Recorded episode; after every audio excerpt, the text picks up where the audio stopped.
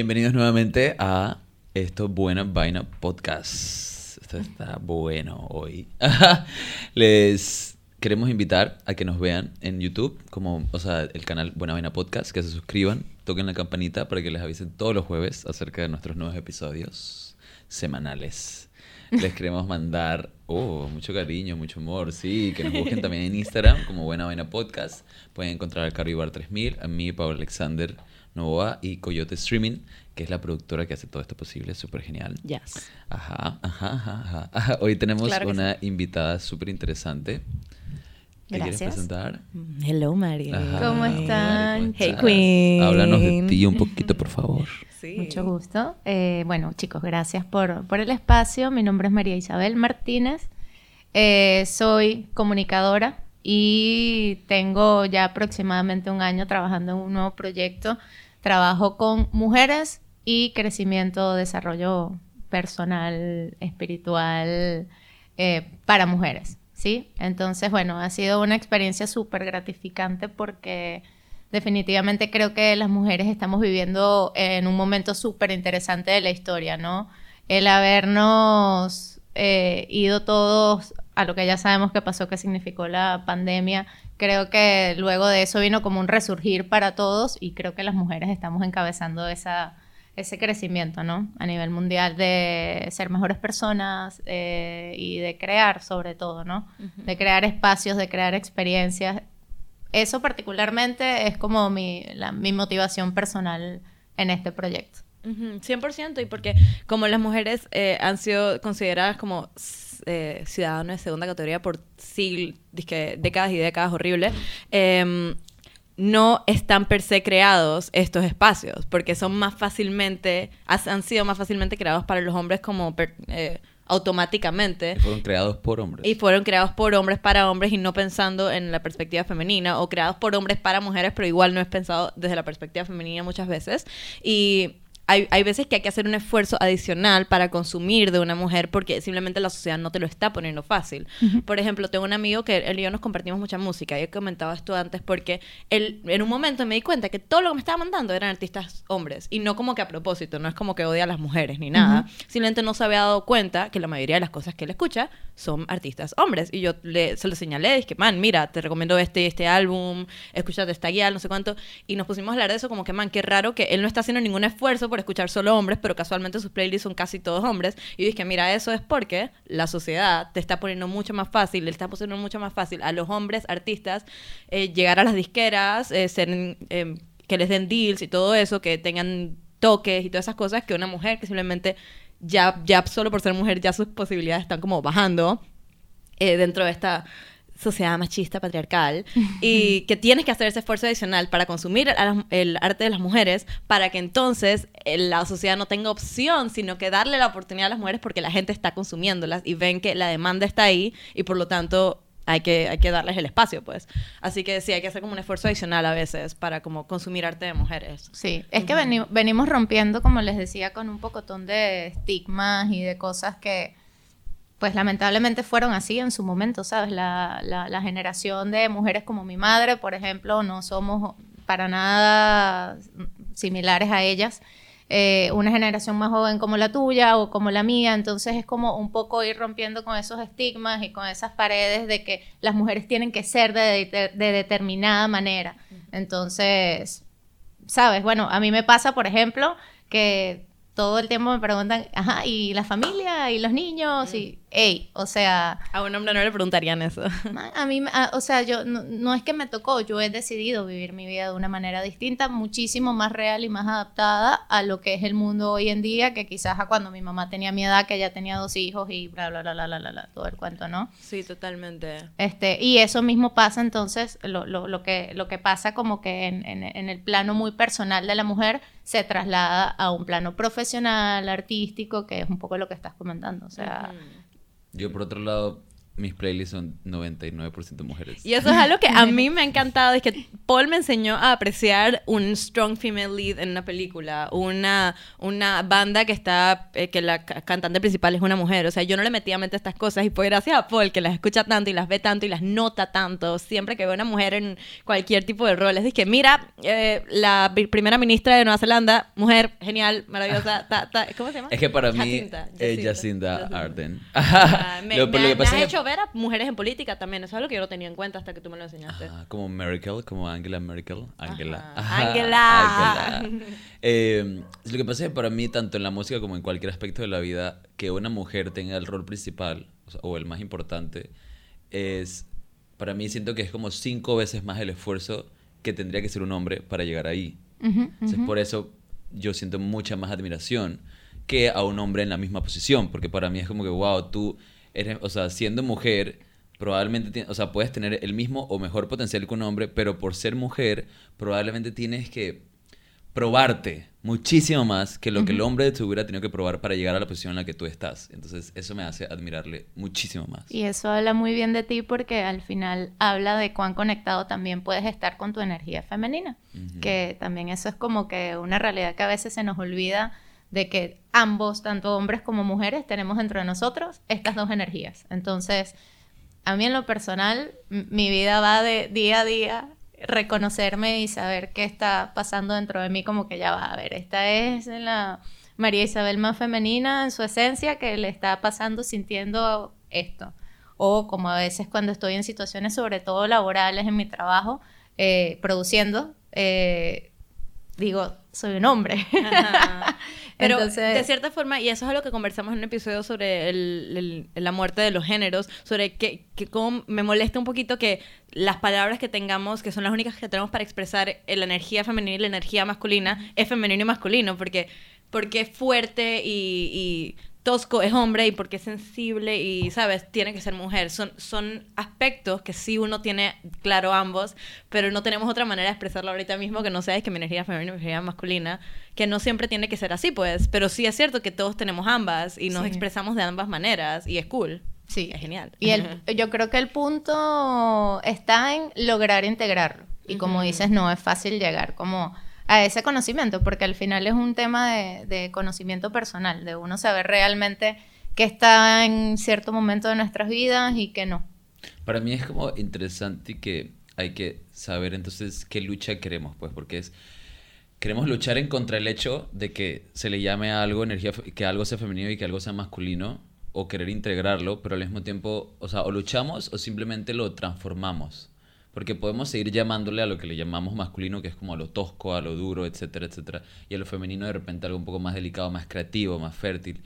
Pero se supone que queremos alejarnos de que la mujer es solo eso y de que el hombre es solo eso. Entonces creo que la idea es tratar de poner el, el peso en separar a lo que es a lo que se le dice femenino, que no es que una mujer, que, o sea, no tener que hacer, dije, que la Ok, mujer veo es algo femenino, sí. sino como que, se, se- o sea, como que quitarle ese Femenino término y simplemente que sea cosa. femenino, una cosa totalmente que, o sea, separada de lo que es ser mujer o ser hombre, o tus genitales, o tu atracción sexual, o, tu, o sea, lo que sea, y al mismo tiempo también lo masculino. Entonces, ahorita mismo, como seres que hemos vivido y hemos, o sea, a través de películas, a través de nuestra sociedad, nuestra familia y todo eso, ciertamente cuando te- alguien te dice femenino, una de las, o sea, si no es lo primero que piensas, una de las primeras cinco cosas que vas a pensar es una mujer o de repente senos, me explico, cosas que son emblemáticas según lo que hemos nosotros crecido y en la, en la ciudad, pero sería muy interesante ver de aquí a unos 100 años y quizás la gente hable acerca de lo femenino sin de una vez pensar en, en el color rosado o en flores, simplemente como que una clase de energía o una actitud, ¿no? Eso es Creo que cierto. sería un buen norte a donde dirigirnos. Ajá, 100%. Y la, o sea, la igualdad de género, pues. Y- Y todo, y los derechos igualitarios y el aborto para todos Por y todo eso. favor. Pero eso me parece como un tema importante, porque al mismo tiempo o sea, queremos deshacernos de lo que de lo que significa sin deshacernos de la idea. Sí. Sin- hay que transformarlo, pues. Es como en estos días estaba viendo que la RAE va a cambiar el significado de vejez en el diccionario. Para quitarle como que el sentido peyorativo, porque normalmente un diccionario vejez es como dije, senil, que ya no, o sea, como que, que ya no es joven. Que no una sirve, cosa así. que- Ajá, y la idea es como que simplemente representar vejez no, como si no como que alguien ya con un buen par de años, cosas así, o, perso- o persona experimentada ya en la vida, entonces es como quitarle ese, ese cuestión peyorativo y es lo mismo que digo cuando hablamos de femenino o masculino, no pensar de femenino como mujer, debilidad o algo así, un término ujú, ujú. que es el que normalmente se nos ha enseñado desde que estamos chiquitos, de cierta manera, y el masculino es como que, oh, sí, wow, es, Oh, es oh, como, oh, es oh. verlo más allá. Sí. Y, O sea, y por eso nosotros le podemos lo podemos transformar. Sí, total, integrar los dos y me imagino que también creando espacios que son para mujeres, para que las mujeres se expresen, para que las mujeres hagan arte, para que las mujeres todo esto eh, compartan, este hay ciertos, hay, hay algún aspecto, algunas personas que van a decir, ah, pero eso no es, eso no es igualdad porque estás excluyendo a los hombres. Y me imagino que esa es una lucha con la que te has encontrado, no sé. Un montón. Claro, pero al final es como que, montón. man, no estoy excluyendo, es que a mí me han excluido y por lo tanto necesito crear este espacio que para que Es un sea. tema delicado, como por ejemplo lo de la, la elección de la, de la jueza de la Corte Suprema de Justicia de Estados Unidos, Mm. que no sé si han escuchado al respecto. Cuéntame más. Ajá, pero el, el presidente actual de Estados Unidos, Biden, dijo que iba a nominar, antes de nominar, porque sabes que en Estados Unidos el presidente es el que nomina al, al, posible juez de la Corte Suprema y luego el Senado los tiene que confirmar. Entonces, él había dicho que iba a nominar a una mujer afroamericana para la Corte Suprema de Justicia. Y mucha gente dijo como que, ok, sí está cool, pero creo que al mismo tiempo podías haber, podías haber tenido eso en mente, pero podías haber dicho, voy a simplemente a buscar en general y luego entonces al final elegir una mujer afroamericana. Pero entonces, como dices tú, Carolina, como que luego la gente puede decir, pero en realidad eso es igualitario, porque de por sí ya al decir que estás eligiendo, que vas a elegir a una mujer afroamericana, estás totalmente excluyendo a cualquier otra opción. Entonces, ¿qué igualdad hay en eso?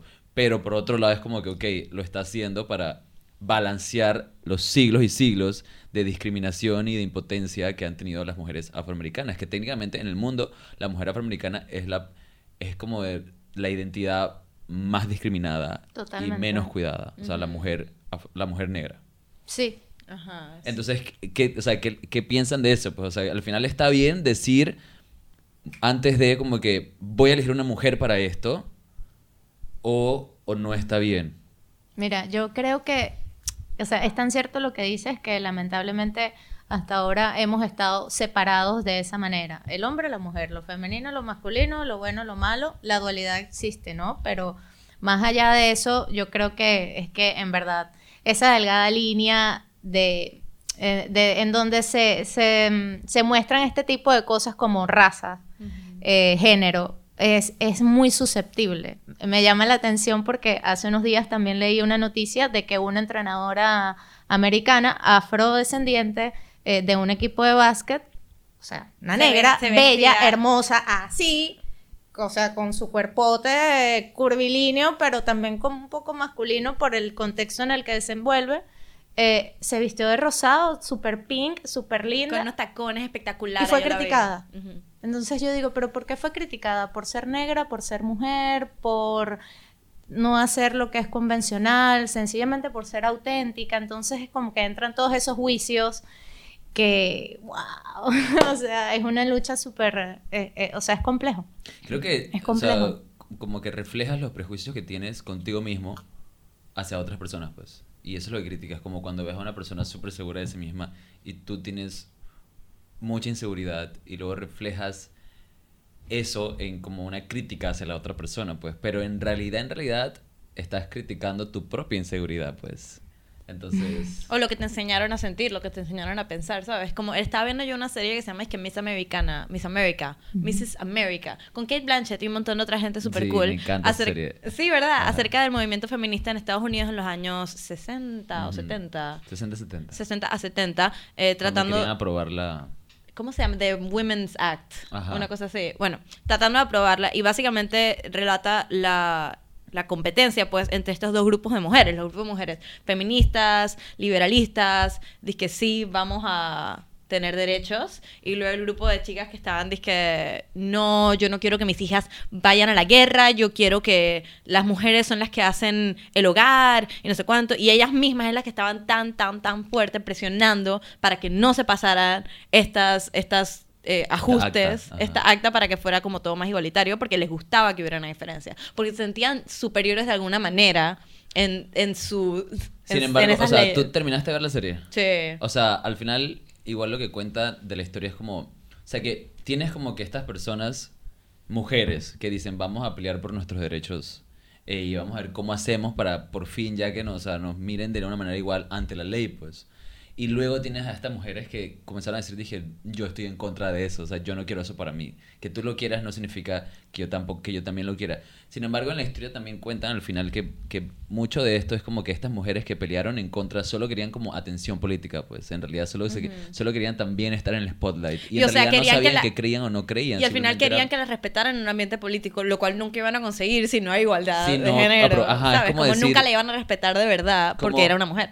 Ajá, como decir, estoy en contra de, de ti que estás peleando por los derechos de las mujeres, pero al mismo tiempo esa otra persona está peleando por el derecho que tú puedes decir que estás en contra de los derechos de las mujeres. Entonces creo que hay una cuestión que no, que no llegan a comprender este tipo de personas. Porque la idea no es como que, o sea, por ejemplo, cuando pelean por el, por, por el aborto y tal, es como, ok, si tú estás, si a ti no te, no, o sea, tú estás en contra del aborto, pues no te hagas el procedimiento, pues. O sea, no, no, no vayas, no tengas nada que ver con él. Pero la idea no es que si a ti no te gusta, no hay razón para que más nadie pueda tener la libertad. Es como que, ok, si tú sientes que tú quieres esa libertad, pues que todos tengan la opción. Yo no la voy a, yo no la voy a agarrar porque eso no me gusta, va en contra de mis creencias o lo que sea. Y si hablo al respecto, voy a hablar al respecto y se me, va- se me, va- se me tiene que respetar mi libre expresión. Pero al mismo tiempo, ¿por qué tú, o sea, por qué quieres como que derramar eso en todos los demás? Como que si tú, a ti no te gusta, entonces más nadie lo debe hacer. Bueno, pero ahí sí estás tocando un tema que dije, o sea, la perspectiva de la gente que está en contra del aborto es muy, que ellos en verdad tripean que están matando a un bebé durísimo, que wow, asesinato. Y como que es como si hubiera un genocidio y uno está aquí y es que, ah, bueno, yo no lo haré, pero ellos tienen la libertad, de- ¿sabes? Obviamente sabemos que como que no es así, pero ellos en verdad sí tripean que es así, Sí. ¿sabes? Entonces como que, que no les puedo, es como que no estoy de acuerdo con ellos, pero tampoco los puedo culpar por querer luchar contra que lo que ellos tripean que está pasando esté pasando, ¿sabes? Lo que me refiero. No, yo sí los culpo porque en realidad su, su razón viene de puro odio. y- Porque si los ves, o sea, ves su, su discurso, ves el discurso en general de las personas que hablan en contra del aborto y siempre viene como, sus razones siempre vienen de mucha como ignorancia o de cosas que les inculcaron desde chiquitos que, nun- que nunca han... Está bien que desde chiquito te inculquen algo, pero que, que puedas tú cuestionarlo. Porque, y que lo cuestiones y que luego digas como que, lo cuestioné, investigué al respecto de los dos lados, me instruí un montón, viví experiencias tanto de los que están a favor y de los que están en contra, y aún así estoy en contra. O sea, es muy difícil que encuentres a alguien que esté Claro. en contra del aborto que te diga, dije, yo sí me, me- o sea, me preocupé por comprender por qué la gente que quiere abortar aborta. O sea, Claro, la no, no mayoría lo de la gente no hace eso, no. Exacto. Yo tengo un término que no sé si es muy extremista, perdón, todo el mundo, pero, o sea, yo, yo siento que ese tipo de posturas eh, son, vienen de personas que son víctimas del patriarcado totalmente. O sea, sin irme al extremo de, de que si el patriarcado, el matriarcado, pero es, es un poco lo que decías ahorita, o sea, lamentablemente son cosas que nos enseñaron y son cosas que están inconscientemente súper arraigadas en nosotros, en nuestras familias, en la de donde venimos, en nuestra sociedad, en nuestro continente particularmente, entonces nos encontramos muy fácilmente con este tipo de criterios que son muy son muy ¿Cuáles crees que, que son- Extremistas. ¿Cuáles yo crees siempre, que son? yo siempre, para mí, la razón principal de, o sea, de eso del aborto y tal es como que, man, eres tú como mujer, yo no tengo una vagina, yo no tengo un útero, no, un, út- un útero. Así que siento que para empezar la conversación, los hombres simplemente no deberían ser parte de la conversación. Y ya luego entre ustedes decidan bien y conversen y tal. Pero, pero siempre he dicho como cuando un hombre habla al respecto políticos o algo así, yo me quedo y dije, man, pero tú qué, de dónde sacas la información de lo que estás hablando, que tú no tienes ni la menor idea de qué es parir o, o sea, o lo que sea, me explico, o sea, no sabes, o sea, no des tu opinión porque no puedes. Hay muchas cosas en el mundo que todo el mundo puede dar su opinión al respecto, claro. Pero en este tema particular es que simplemente no tienes los órganos, o sea, no tienes la biología indicada para poder saber al respecto. Pensando como en estas personas que han sido, como dices, que víctimas del patriarcado y que están como ahí atrapados en esta mentalidad porque simplemente nacieron y crecieron en eso, ¿cuáles son, cuáles creen ustedes que son como como acciones que se pueden llevar para tratar de como que despertar un poquito, ¿sabes? A salir de esa hipnosis y, y vi- vivir un vivir mejor. Claro. Sí. Yo creo que pues todo comienza muy en uno. Eh, yo creo que cada una de nosotras, hablando muy en el caso específico de las mujeres, realmente para, para comenzar a hacer ese cambio que queremos ver, tenemos que comenzar a hacer ese cambio en nosotras mismas, en la manera en la que nos percibimos a nosotras mismas, nos tratamos a nosotras mismas, nos desenvolvemos en una sociedad de verdad sin miedo a, al que dirán o porque tengo cierta edad no puedo hacer esta cosa o la otra. Bueno, ay no, yo quisiera que el trabajo de mis sueños fuese este, pero como ese es un trabajo de hombres no lo hago. Entonces, yo pienso que en la medida en la que piensen eh, comiencen a cambiar ese tipo de cosas de manera interna en cada una, muy a largo, mediano, largo plazo lo, lo vamos a ir viendo. Y a veces toma experiencias en verga que te toma tener esa experiencia para darte cuenta de ciertas cosas, como quieres un trabajo, estás en, estás en competencia con un hombre y se lo dan al man solo por ser un hombre. Y te das cuenta, es que, man, espera, yo estaba cualificada para esto, ¿qué está pasando? Y te das cuenta, es que, ah, wait, y ya algo que no habías visto antes lo empiezas a ver porque te pasó. ¿Sabes? Eso pasa mucho también, como que si no te pasa no te das cuenta. Y, por eso es que los hombres, están, muchos hombres que son que pro patriarcado, no se dan cuenta de que está tan mala vaina porque no les pasa a ellos. Están de que, ah, bueno, yo me merecía este trabajo, estoy cool. Y en muchos casos dicen que es porque supuestamente las mujeres son como que más sensibles, más emocionales y no pueden tomar decisiones como sin, que sin pensar en los demás, o sea, y no decisiones más frías que supuestamente se necesitan para este mundo capitalista. Y, o sea, y me parece muy interesante esta idea porque en sí está un poco basada en, en algo real que casualmente me estaba leyendo un libro donde explicaban cómo, o sea, cómo funciona el cerebro y las emociones y sí dicen que, normal, que normalmente las mujeres tienden a ser más sensibles y más como comprensibles emocionalmente y dadas a eso que los hombres solo por el hecho que desde chiquitas a las mujeres les hablan más de sentimientos, les hablan más acerca de sentir, de no sentir, de enamorarse, de casarse, de tener hijos, de acá, de allá, wow, qué lindo es el amor, que, o sea, usualmente, no a todas, pero usualmente como la niña, pues la niña es la que le, y es como más cariñito, y a los hombres normalmente son a los que más le dicen, no llores, o levántate, o juega la pelota, o si te pegan no sé qué, o aguántalo. En cambio, si a una niña le hacen como de repente un bullying, es como que, wow, no, hay que protegerla entonces la vuelve más sensible, más emocional. Y al hombre, al, tratar, al niño, al tratarlo más tosco, porque se supone que es un niño, crece sin poder estar tan en contacto o, o, sea, o practicar sus emociones y desarrollar la empatía. Y por eso tenemos como que esa... esa esa dualidad. Esa dualidad, esa es la palabra que estaba buscando. Esa dualidad que, que, mucha gente puede decir como que no, man, en verdad cualquier mujer puede ser como sea y cualquier hombre puede ser como sea. Sí, totalmente cierto. Pero cuando, si ves eso, esas probabilidades de que las mujeres son un poco más emocionales que los hombres, es por eso. O sea, no es técnicamente porque de repente el cerebro de la mujer se desarrolla más emocionalmente y el cerebro del hombre no. Es la crianza que le da a una mujer de una manera más delicada, a una niña de una manera más delicada y a un hombre de una manera, a un niño de una manera más tosca. Y es tan difícil salir de ese aprendizaje que te, que te inculcan desde tan pequeño, que, que tienes que tener tus propias experiencias, eh, instruirte a ti mismo, tomar la decisión, como dices tú, ¿sabes? Como de cambiar de parecer y entender cómo es la realidad este, es tan difícil que mucha gente como que se queda ahí trabado, ¿sabes? O dice que mucha gente tiene tiene un feminismo que es como más personal, como que yo estoy en mi propio viaje feminista porque me tengo que yo dar cuenta de estas vainas, no sé, educándome, leyendo libros, observando cosas, consumiendo artistas femeninas y como entender de verdad la perspectiva. Y entonces algunas ¿sabes? Como que qué es el feminismo. Mucha gente dice que si no estás siendo una activista, si no estás yendo a la calle a, a darte duro y todo eso, no estás luchando por tus derechos. Y yo creo que luchar por tus derechos como mujer también es que instruirte a ti misma y tratar de tú misma eh, o tú mismo también, los hombres que también entienden y comprendan y se instruyan y, y consuman y todo eso, eso también es feminismo. Yo creo que si partimos de ese punto que hablamos ahorita de, de que realmente cada una se empodere y esté clara de la posición que ubica, que, que, que ocupa ahorita en este momento de la vida, eh, creo que hay muchas posibilidades de que de verdad pues todo este cambio que está viviendo el mundo vaya hacia eso de, comenzar a verlo distinto, ¿sabes? De que en realidad sí, somos mujeres, somos más sensibles, nos hablan de una manera distinta, nos crían de una manera distinta, pero no por eso el mundo no puede comenzar a ser un poco más de esa manera, ¿entiendes?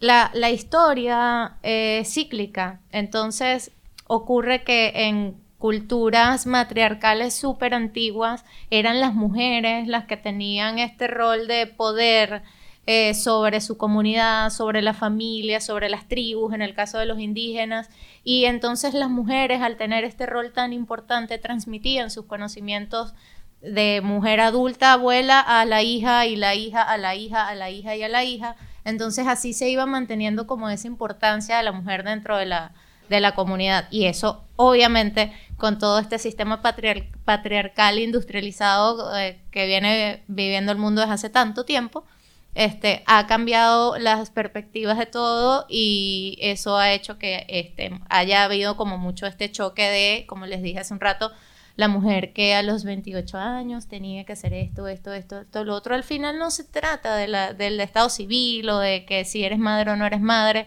Creo que es un tema más de poder vivir en libertad lo que es ser mujer, ¿sabes? Sin tantos estigmas y sin tantas cosas. Vive abiertamente tu sexualidad, vive abiertamente lo que haces, lo que quieres, si te gusta cantar, si te gusta pintar, yo qué sé.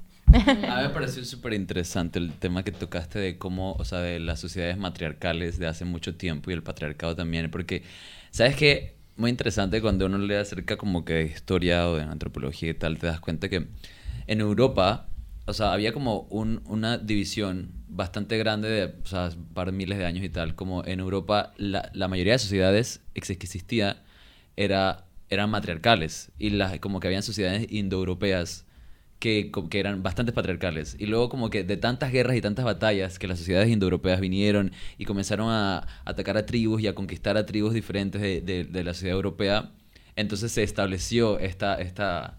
O sea, como que no es que ha sido siempre patriarcal full. O sea, mucha gente piensa que el patriarcado es como algo parte de nuestra naturaleza, como que parte de nuestro gen, como que en nuestro ADN está que el patriarcado es lo más, que el, el, el, hombre es lo más fuerte. Y en realidad no es así, simplemente fue por, o sea, fue por grandes conquistas que ocurrieron en diferentes guerras y batallas hace muchos miles de años que, se, que luego se establecieron estas sociedades que justamente eran patriarcales y esas sociedades fueron las que comenzaron a conquistar a otras, pues, pero por, o sea, por una rama que haya caído diferente o por una batalla perdida y una batalla ganada, quién sabe, hubiera, hubiera podido ser al revés. Entonces hay que también quitarnos la idea de que el patriarcado es algo que siempre ha sido imperante el 24/7 en toda la historia porque no ha sido así. Han habido eras y han habido totalmente continentes enteros donde que han sido eh, liderados por sociedades matriarcales en diferentes tiempos e historias de, de la vida, pues, sí. de la civilización. Y tampoco va a seguir siendo como es, porque de cómo era hace 50 años es dif diferente de cómo es ahora. O sea, si hay alguien que estaba vi viviendo hace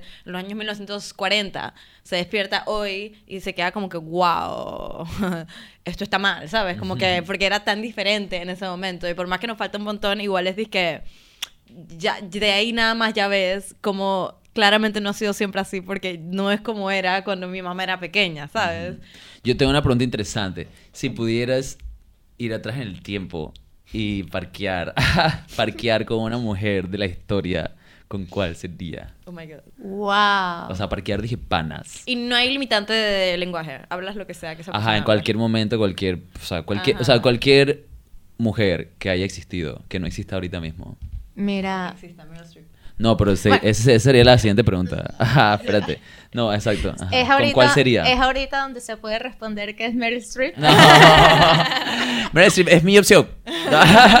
en esta vida y en las pasadas y en las que vienen. O sea, Meryl Streep.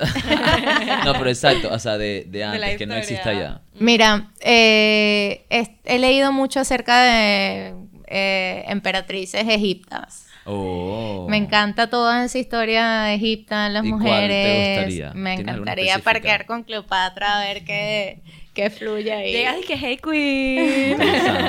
¿Tú? Yo, mmm, wow, mmm, no tengo de antigüedad, o quizás sí de antigüedad, no sé. Um, pero me voy más como para, para lo más cercano y para lo más como... No sé, estoy obsesionada con, Meryl, con Marilyn Monroe. Toda mi sí, vida está obsesionada con Marilyn Monroe y me encanta como ella tuvo como una travesía muy grande de pasar de ser como esta bimbo. Dije, sí, dale, yo soy la Don Blonde. Sí, ok. Y como que siento que no mucho self-respect y como haciendo lo que sea que le dijeran. Uh, más cerca del final de su carrera, cuando empezó a hacer lo que ella quería hacer y ya con su, sus crisis y sus problemas y todo lo que sea que le pasó. Pero sí siento que tuvo como una transformación muy grande dentro de su vida y me encantaría hablar con ella porque siento que como que, ¿sabes? Como que cambió mucho. Claro. Ajá, ¿sabes? Pasó de algo a algo completamente distinto y bueno, su historia quedó medio inconclusa, pero igual, Marilyn Monroe. ¿Sientes afinidad? Sí, total. Bueno, capaz y hay una parte de ella ahorita mismo en ti. Es No me digas claro, eso, no, amiga. claro. Al final, ¿por qué tú crees que tenemos estas respuestas inconscientes? Porque yo estoy diciendo que quiero hablar con una reina, diosa, emperatriz Ajá. egipta, porque hay algo de eso en mí también. ¿O sabes con quién más? Y disculpa que tengo dos. Estoy tratando de acordarme bien de su nombre, pero era esta filósofa hip- hipo eh, griega para el tiempo de la biblioteca de Alexandria y todo eso. Hipóclita, hipo... Ay, qué terrible, no me acuerdo bien de su nombre, lo Pero puede siento. ser, puede ser, pero pero es ella, porque en el mundo de la filosofía las mujeres nunca tuvieron como un papel muy importante históricamente, y como que ella fue una persona que como que really stood out y de que llegó a unas conclusiones súper impresionantes, era matemática, era súper inteligente, era científica y además era filósofa y ella logró marcar su espacio en una sociedad que completamente no le daba espacio y ella me parece genial también. She's a queen. Genial, Me encanta, Ajá. me encanta. ¿Y tú? Yo, a mí me encantaría parquear, dije, con María de Austria y, y con la emperatriz Ekaterina la Grande de, De Rusia. de Rusia. Ajá, con las dos sería genial sentarme. Dije, Las "Hola, emperatrices son ¿cómo geniales. estás?". Ajá, son, dije, wow, me parece súper interesante. Por lo mismo que te digo, pues, o sea, mujeres que, que, o sea, imagínate, hace 300 años, 400 años, tal, que lograron a eso, o sea, lograron ser como las jefes de Estado de imperios enormes y aparte agrandarlos y, y en un mundo donde, pues imagínate, hace más de 100 años, o sea, un mundo donde la mujer ni siquiera tenía ningún derecho, pero es que en lo absoluto, y ellas eran las, o sea, las que las de la última palabra y aparte lograron ser personas totalmente instruidas. Ujú. O sea, no eran personas que simplemente llegaron ahí porque sí y ya, o sea, personas que se prepararon, súper inteligentes, súper estrategas. Entonces, sí, esas dos personitas me, me parecen bastante interesantes. Ahí nomás, ahí chiquitito. Ajá. Yo tengo uno más, Jane Austen. Ah, ok. La escritora de Sentido y Sensibilidad, Orgullo y Prejuicio y todas estas obras maravillosas, porque siento que ella es una mujer que eh, estaba atrapada en este momento en Inglaterra, donde las mujeres estaban muy seteadas en un rol, te tienes que casar prestada, todo esto, o sea, poco up, y lo, lo, lo demostró en sus obras, lo, lo ilustró en sus obras de una manera que se notaba que, que ella lo veía, ella veía, ok, esto no está bien, pero esta es la realidad y vamos a darle una profundidad a estos personajes que están atrapados en estos roles pero aún así mantenerlos como que de verdad mostrar lo que es una mujer aún cuando está atrapada en estos roles. Y en esta en esta línea de cosas que tiene o no que hacer. Y algunas lo hacen algunas no lo hacen algunas están satisfechas otras no. Pero le, su, su mente me parece una cosa maravillosa. Y como ella le- mostró una sensibilidad como su obra dice. Sensibilidad orgullo prejuicio todas estas cosas que son tan humanas rasgos tan humanos en todos sus personajes. Me encanta Jane Austen es genial Súper, ¿Tú tenías me otra? encanta. Me encanta la, me encanta la historia, me encanta el cine, me encanta el arte, o sea, estoy como deleitada escuchando todo lo que están diciendo. Eh, yo creo que tuve el, el honor de conocer a alguien en vida que significó eso para mí, una mujer increíble, cineasta, fue mi maestra de actuación y de vida en todos los sentidos, entonces eh, cuando los cuando veo esa luz que se enciende en sus ojos hablando de estas mujeres, yo siento esa misma luz en mi corazón cuando pienso en ella, o sea, sí. ¿cómo se llama? Se llama Elia Schneider, se llamaba, se llamaba así, y es una cineasta venezolana. qué maravilla Entonces, sí, me marcó un montón y, y es eso, pues entender que una mujer puede representar, representar tantas cosas como quiera. Total. Yo creo que la resiliencia es un rasgo tan como que la mujer se ha estado forzada a demostrar a lo largo de la historia y que yo respeto tanto también. Como que a pesar de todo, aquí estamos y aquí estamos dándonos y más cool, más fabulosas, más espectaculares que nadie más podría, ¿sabes? Todas y todos y todos. Exacto, exacto. Bueno, y con eso yo creo que podemos, me encanta, con estos personajes geniales podemos decirles que muchas gracias por escuchar, mujeres, hombres y todo lo que está en el medio. y por fuera también. Eh, muchas gracias por escucharnos. Recuerden que nos pueden seguir en YouTube, se pueden suscribir a Buena Vaina Podcast, tocar la campanita, ver todos los episodios todos los jueves, seguirnos en Instagram como Buena Vaina Podcast, seguirme a mi Caro Ibar 3000. Paula Alexander Novoa, sororidad. En sororidad, En sororidad. rayita abajo al final. Rayita abajo al final es muy importante. Eh, puedes seguir a Coyote Streaming, que es la productora que salía con nosotros para crear este programa para ustedes. Les mandamos muchos besitos y muchos abrazos feministas. Y hasta la próxima.